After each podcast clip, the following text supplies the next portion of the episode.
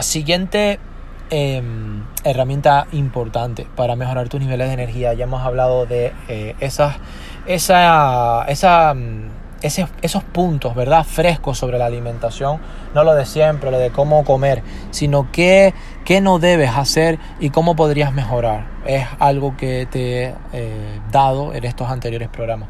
Y sobre todo cómo alcanzar el sueño profundo.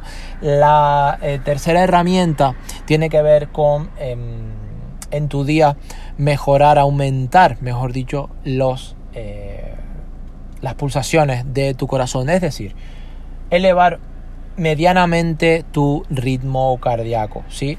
Eso lo puedes eh, calcular con cualquier eh, fórmula, pero estar al 70% o 75% de tus pulsaciones, ¿sí?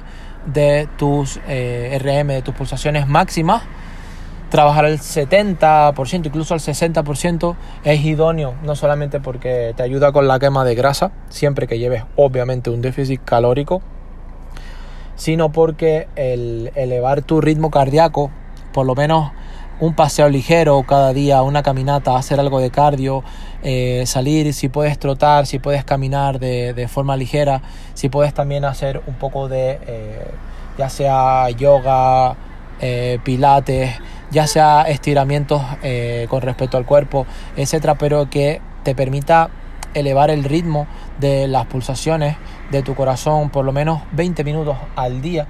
Eh, em, eh, los estudios ¿sí? que hay detrás de ellos son muchísimo más favorables. Te conviene más hacerlo a expensas de que puedas tener alguna lesión de rodilla. Puedes hacer incluso natación, puedes hacer eh, bicicleta, puedes hacer cualquier otro deporte, elíptica, etcétera y demás que eh, sexo también se me viene a la mente ahora, pero el objetivo es que, que puedas hacer algo de ejercicio.